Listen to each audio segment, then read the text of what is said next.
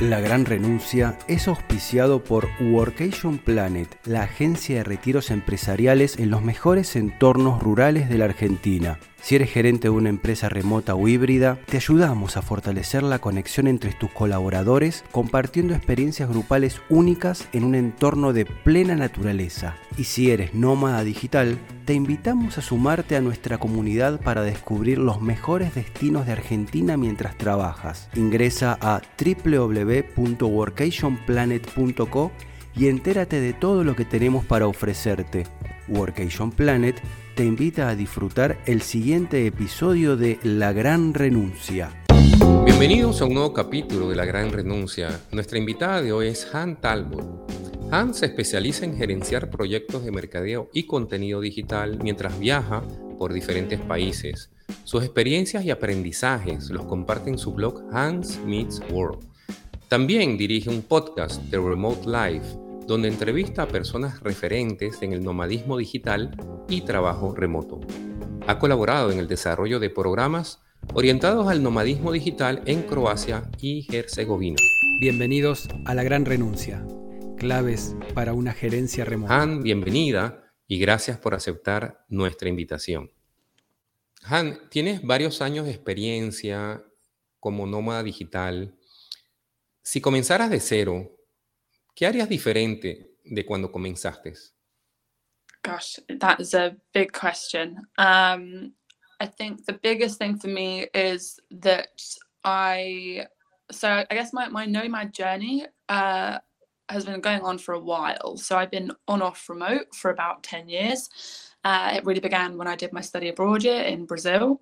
Um, but then I, uh, I kind of uh, there's just there's just several parts. For example, I was thinking um, when I went freelance, I would do going freelance very differently, and I guess that's sort of a, a big thing that I I would maybe do differently is that uh, I wouldn't have gone cold turkey, as it were. I wouldn't have just gone straight from being full time employed to freelancing um, and kind of sort of throwing myself in the deep end. I would have definitely one thing I'd have definitely done differently is uh, getting the freelance work up first and building that portfolio up first before then making that big leap to becoming a freelancer and then consequently doing remote work too just easing myself into it as opposed to jumping full on into it um, Han, cuando visitas eh, un país por primera vez, ¿qué actividades realizas? O sea, llegando al país, ¿qué es lo primero que haces?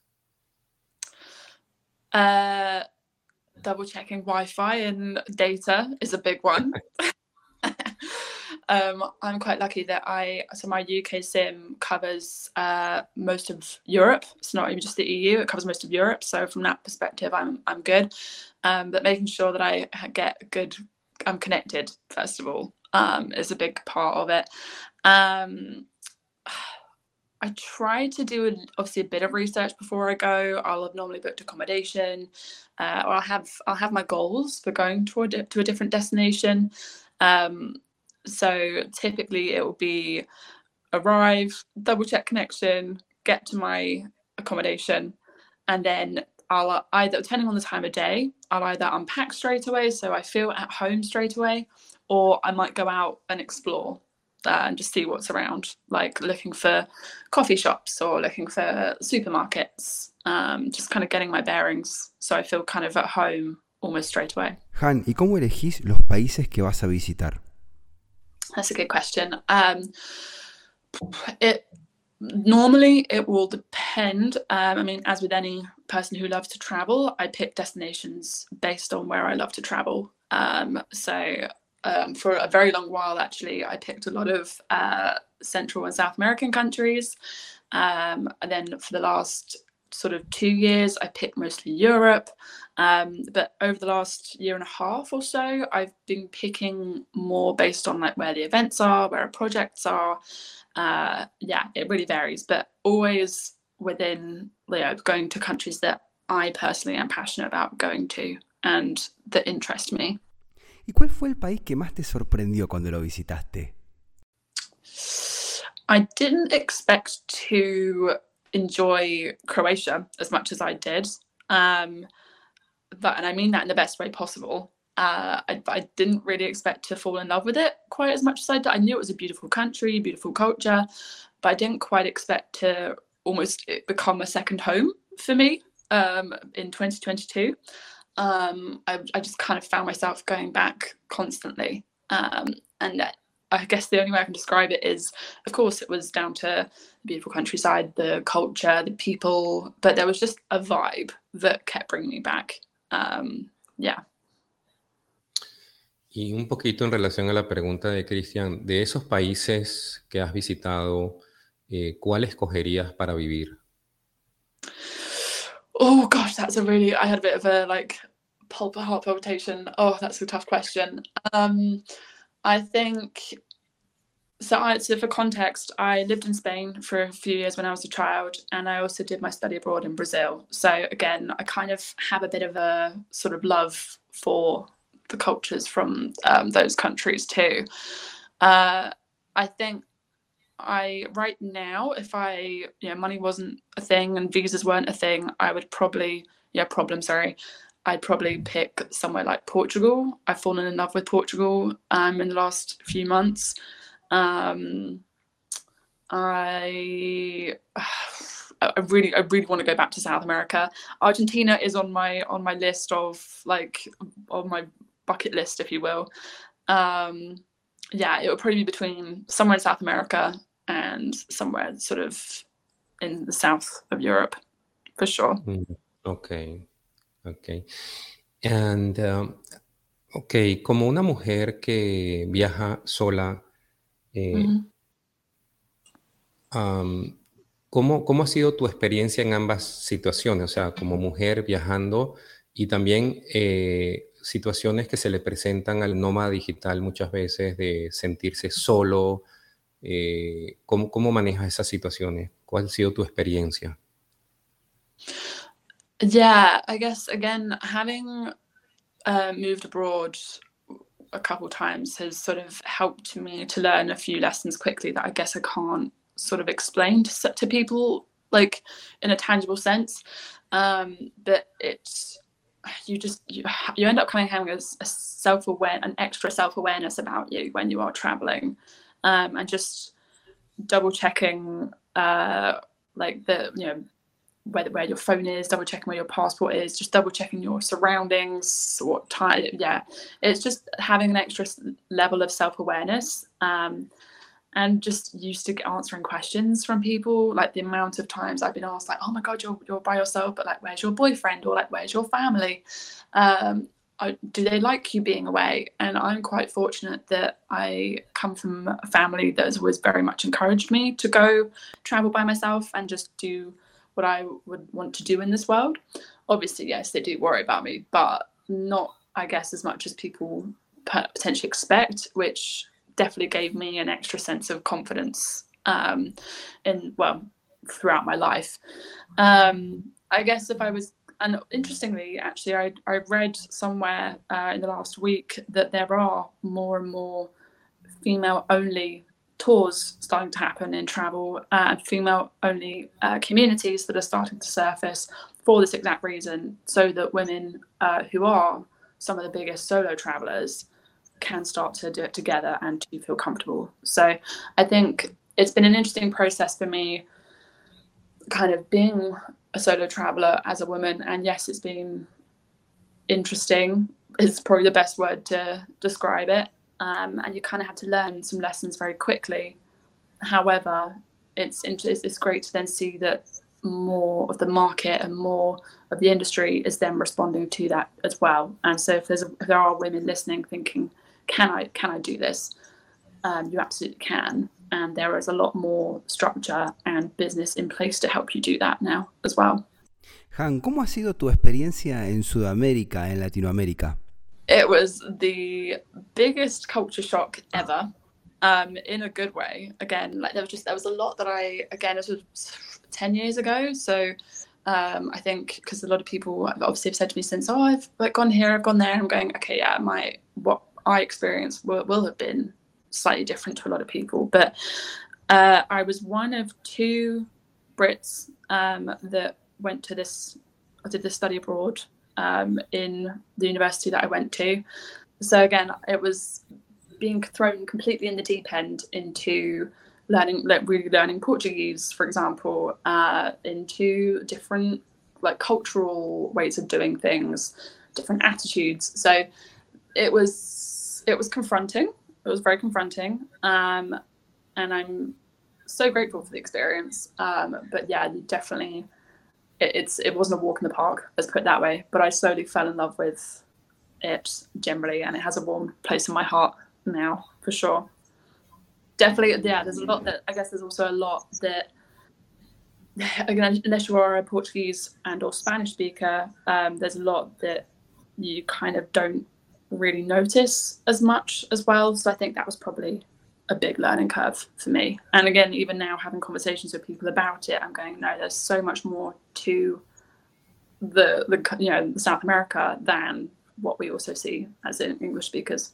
¿Y cómo hace justamente un nómada digital para trabajar esas diferencias culturales, para, para trascender ese, ese límite ¿no? En, en, cuando socializa con la comunidad en la que visita?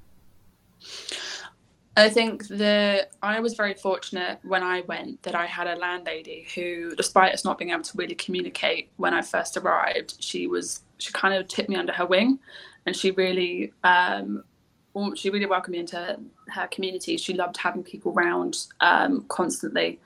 Uh, over the weekend, like she used to come down on Thursday evenings and be like, "I've got leftovers. Come and eat." And like, "What do you mean you've eaten? Come and eat now." Like she was very good at kind of getting me to come out my shell and to get me practicing Portuguese, for example. Um, and I think I would say the same to people who are uh, going to different countries and communities that are, say, different from their what they are used to is to find ways to integrate with um, local communities straight away where you can, um, whether that is through your your landlady or landlord coming down inviting you to um, Sunday morning breakfast or up for a couple of drinks on a Friday night, whether that is local communities who are digital nomads and expats in the area, perhaps, or people who are you can go and meet in real life and really start to get to know the feel of where you're at, I think, is big. Han, um, tú tienes el control de tu horario como nómada digital y uh -huh. lo que pasa con eso a veces es que estás conectada todo el tiempo. Eh, ¿Cómo haces para desconectarte? it's it's funny because I would say that I learned this. I my background is in social media and content, um, and I've kind of been in and out of the blogging world for a decade at this point. And we kind of went through this phase of helping each other and really promoting to each other to disconnect. So whether that's putting your phone down, going and doing and enjoying something that you really love to do, like a hobby, spending time with people, um, so we really went through this big practice. Um, and I guess as digital nomads, it's the same. It it's understanding that you know if you don't disconnect, if you don't take time out to uh, do something that you enjoy, take a break, that you are gonna lead to burnout. Right? That it's it's just inevitable. Um, and I guess the thing that helped me um, and don't get me wrong, I'm not perfect. Like, I yeah, I'm still perfecting this. Um, it's scheduling my work hours, making sure that it's you know actually physically in my diary because it's very easy to go, oh, I'll work nine to five today, and then you're still there at 11 p.m. No, I schedule my time in. I actually physically schedule breaks. So again, I then get the alarm saying take lunch. I even have sleep in my diary and have done for years. And people go, "What? That sounds so crazy." But there is something very is there some it does it does something to my brain chemistry to see sleep from X amount of hours in my calendar. Um, so I think yeah, just understanding. Well, I mean, there's, there's the other things of talking to your clients, discussing hours with your employer, making sure they are obviously at the times that work for you and them, but then also being self disciplined enough to then take breaks, whether it's closing your laptop at a certain time, whether it's having a specific office space that you then leave within your home, within your co-work space you physically leave at a certain time, whatever it is, to make sure that you are also getting the rest that you need. I think a, a common misconception that people don't realize about being a digital nomad is it takes extra self-awareness and self-discipline to be a digital nomad. Um, and that definitely needs talking about more, for sure. Uh-huh. Y tu experiencia con empresas que me imagino tienen diferentes horarios y has eh, experimentado lo que es una relación asincrónica, ¿cómo, cómo lo ves eh, esa, esa actividad? O sea, ¿es una cosa que te ha sido difícil o es algo que sí le ves ventaja a una comunicación asincrónica, no eh, en el momento, sino quizás proyectos se puedan desarrollar de manera sincrónica. ¿Cuál ha sido tu experiencia? Um, so I like the companies. I, like I like it when clients and companies let you work asynchronously because then you know you work as you you communicate as and when you need to. Um, it, it definitely feels like there's a lot more trust in me to get my job done as well. Um, but also I guess at the same time, it's always helpful to work with companies where you can kind of go, hey, can we jump on a call for five minutes? I guess that's the one thing that I do tend to miss with clients. I, as much as I love being remote, um, I do tend to sometimes miss meeting them in person and like having that kind of natural bouncing off of ideas and whatnot that you just don't quite get in the same way from say a Slack channel. Um, but overall, again, it definitely depends on how the company wants to operate. At the end of the day, culture comes from top down, right? So, it, if the the CEO, manager, whoever it is, leader of the project is happy and is trusting, then I think it works. I think it works very well. Um, I think it all depends on what the client's needs are and the company's goals when it comes to asynchronous working. Han, muchas veces los nómadas tienen un pensamiento más abierto, eh, más integral, otra forma de ver la vida, no acompañan su nueva rutina laboral con una forma nueva de ver el mundo. ¿Cómo ves que el nomadismo digital se relacione más con el entorno donde visita, se involucre más con quizás las problemáticas sociales o alguna forma de ayudar al, al contexto en el que visita, al lugar a donde va? I think that because um, this is why I say to people I was on on off remote before I went fully remote because I figured out pretty early in my career that it didn't matter where what locate work was not a location for me.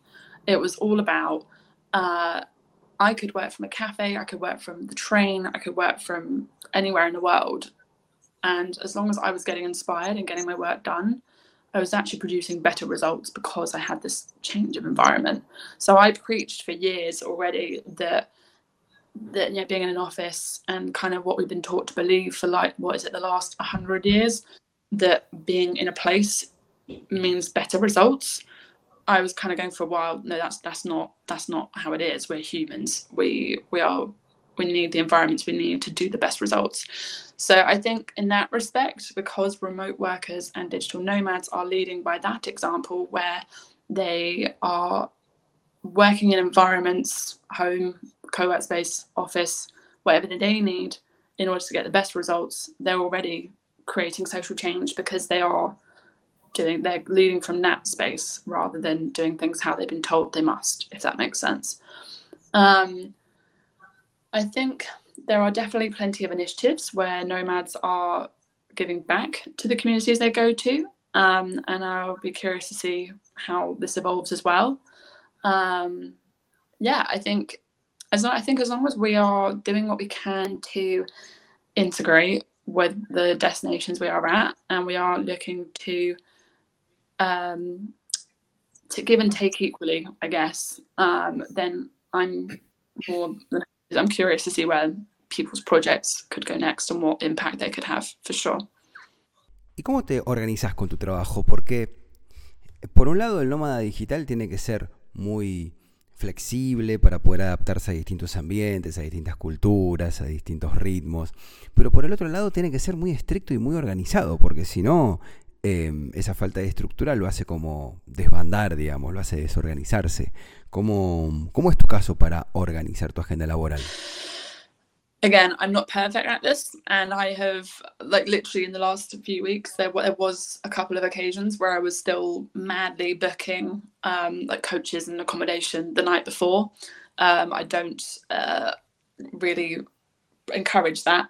Um, but the biggest thing that has helped me when it comes to organizing is Notion. I love Notion and it uh, comes up a lot on my podcast as well. I swear, freelancers, we love it um, as opposed to organize your everything. It is just one of the best apps I've found so far where you can not only obviously create your own schedule, you can obviously organize files, documents, whatever you need. Um, it is just one of the best, and for someone who is more visual like me, it is just one of the best places to then bring in visual notes and photos and content as well. So Notion has been a big game changer for the last couple of years for me, um, probably longer than that, uh, in how I structure my work. But then also, uh, I do structure some of my travel that way as well, because then I'll put in the, you know, I book flights today or get this organized today or whatever it is. So again, it, that's it's just a great place to kind of dump all my thoughts for the day in as well, um, and to schedule out when I need to do stuff as well in terms of organising travel, again, I'm just grateful at this point that uh, our emails and things like that know to add something to your calendar so that if it's in my calendar, it's happening. I don't have to think about it until the day of. So having just making sure that it, it sounds like a lot, but it's a lot that then makes everything so much easier on the day like that. En tu blog escribiste un artículo sobre marketing tools um, y es algo que, bueno, está muy de moda hoy. Eh, indicas que no hay que estar como presente en todas partes al mismo tiempo, como la película Everything, Everywhere, All the Time. Um, pero hay también una tendencia hacia lo que llaman el social selling. Uh, utilizar las herramientas de las redes para vender, pero creo que es algo delicado porque mm, personas lo confunden como llegar eh, directamente y tratar de vender y social selling creo que es armar un poco más una interacción y después ver si, si sale una, una venta o algo. ¿Cómo, ¿Cómo ha sido tu experiencia? Y si acaso, ¿no? No sé, pregunto, con social selling. Si te gusta nuestro contenido, te pedimos que nos ayudes a difundirlo siguiéndonos en Spotify, Apple Podcasts, YouTube o desde la plataforma que nos estés escuchando. También puedes suscribirte a nuestro newsletter podcastlagranrenuncia.gmail.com y te haremos llegar todas las novedades acerca de gerenciamiento y trabajo remoto. Seguimos escuchando La Gran Renuncia. Interestingly, I'd never heard the term social selling before, but I think I kind of get what you mean. I think the yeah, so that the marketing tools was um, part of uh, my newsletter that I do because I think one of the things I come up, I hear a lot from different people is that they, and it's just it, I, I, get it because again, like where you hear about the latest um, app that's coming up and you think, oh, I should be on that to be the next like viral whoever I think that when it comes to marketing and business, um, both as a freelancer and or you know, an individual founder and as part of a company, it really comes down to the aim of your business. I know for myself, um, I've I've had a mixture uh, just from my own um, of creating posts that then people have DM'd me about, like, and then we've gone on to work together. I have then gone on to work with people where I've met them at an event in person. So it, there is almost no one way of doing things. And the whole point of that um, specific newsletter was to kind of illustrate that there's no need to worry. You don't have to be on all the social media platforms. You don't have to be at all the, of the events. You don't have to be uh, doing all the. But I'm, I'm still waiting for the day that I can do another bus stop ad. Like I, I haven't had to do one of those in years. Um, but it is really about um, using two to three methods of marketing that you feel comfortable doing. Because I know for myself, I I, I don't really enjoy discovery calls, for example, but I love having an in-depth conversation at an event. I enjoy scrolling on TikTok, but I prefer posting sometimes on LinkedIn. So it's it's just about knowing the best place to be of the moment for your specific business, but also doing things that you enjoy as a business per- person as well. Because not everyone enjoys social media, so that's why you outsource or you do another thing like Google Ads, for example. It's not about being on the latest shiny thing. And believe me, there are so many more apps coming up now. The amount of apps I get in my inbox, yeah, people going, "Oh, try this thing," or it's a lot.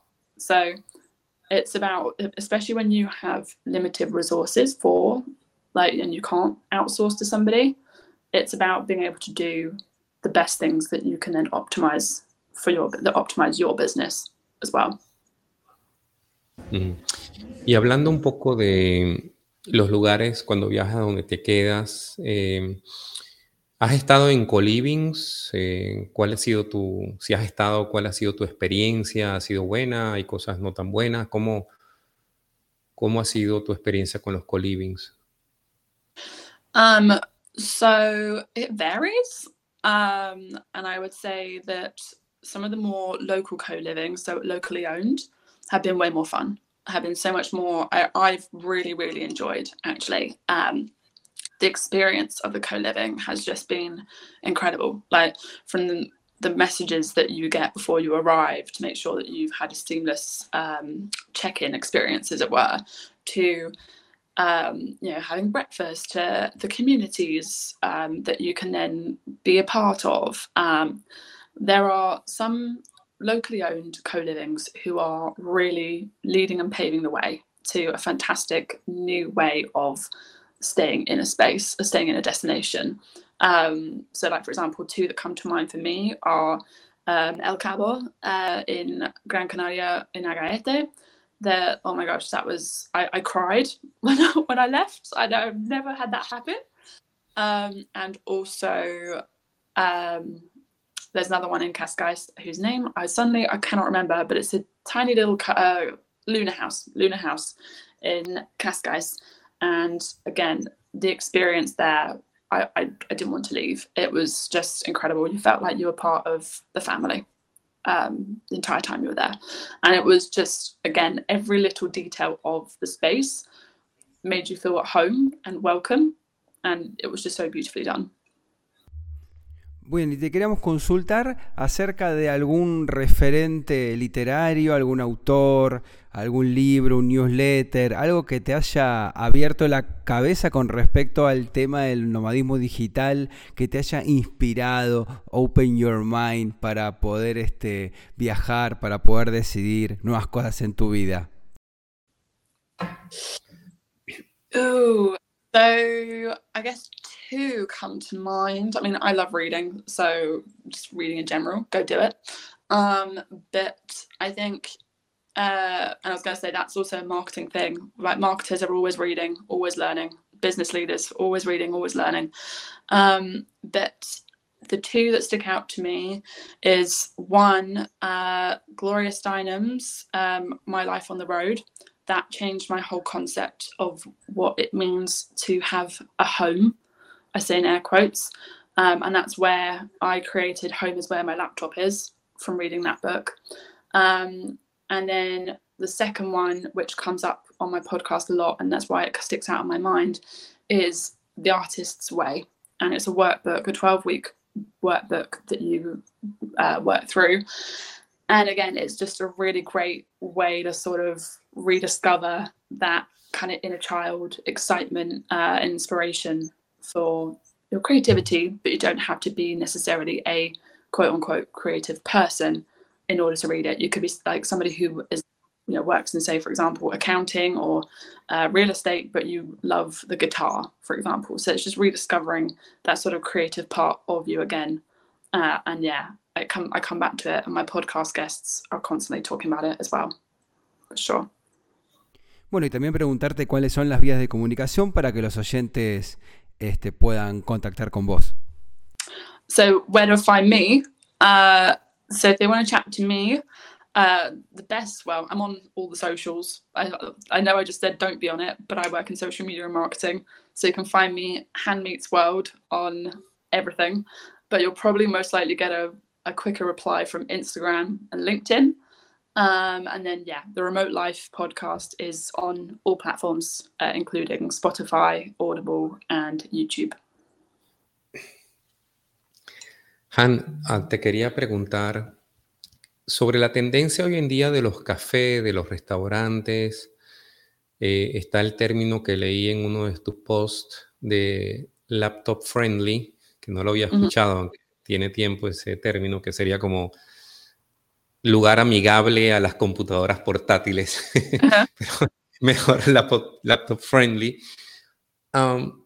y estaba pensando que, por ejemplo, en lugares como en París, en Francia, sí había la disposición de los cafés a la persona que quería leer, iba con su libro y se podía sentar tranquilo un tiempo X, eh, solamente tomando una copa de vino y pero hay lugares que no, ¿no? Hay lugares que son más cuánto tiempo vas a estar sentado para que venga otra persona.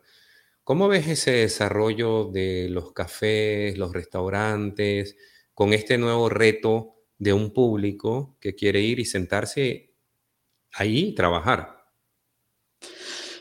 Yeah, this is a, a big one that's come up. Um, it's it started in London years years ago, where many cafes because there was definitely a time where you could go in and just sit with your laptop and order and people i think i think there's um it's kind of like a it's like a partnership i guess with both the individual worker and also the cafe slash restaurant right?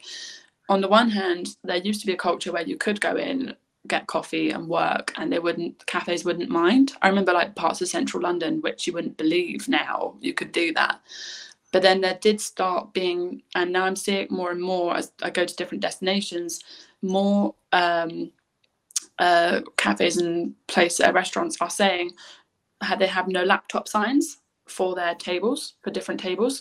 Um, so, for example, and or uh, there's a couple places in Madrid I remember saying had written no laptops on weekends, um, for example. So there was definitely again, it's understandable. Again, like Saturdays are for brunches and for having a good coffee. Who needs their laptop out?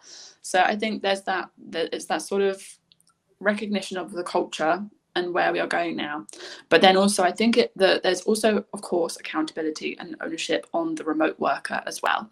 At the end of the day, the cafe is not responsible for your work time. It's not responsible to be uh, your office. So I know that when I was in Lagos uh, in Portugal a couple of weeks ago, the most, I think, three to four cafes uh, that were kind of more on the Instagrammable laptop, what you might assume laptop friendly side, had no laptop tables.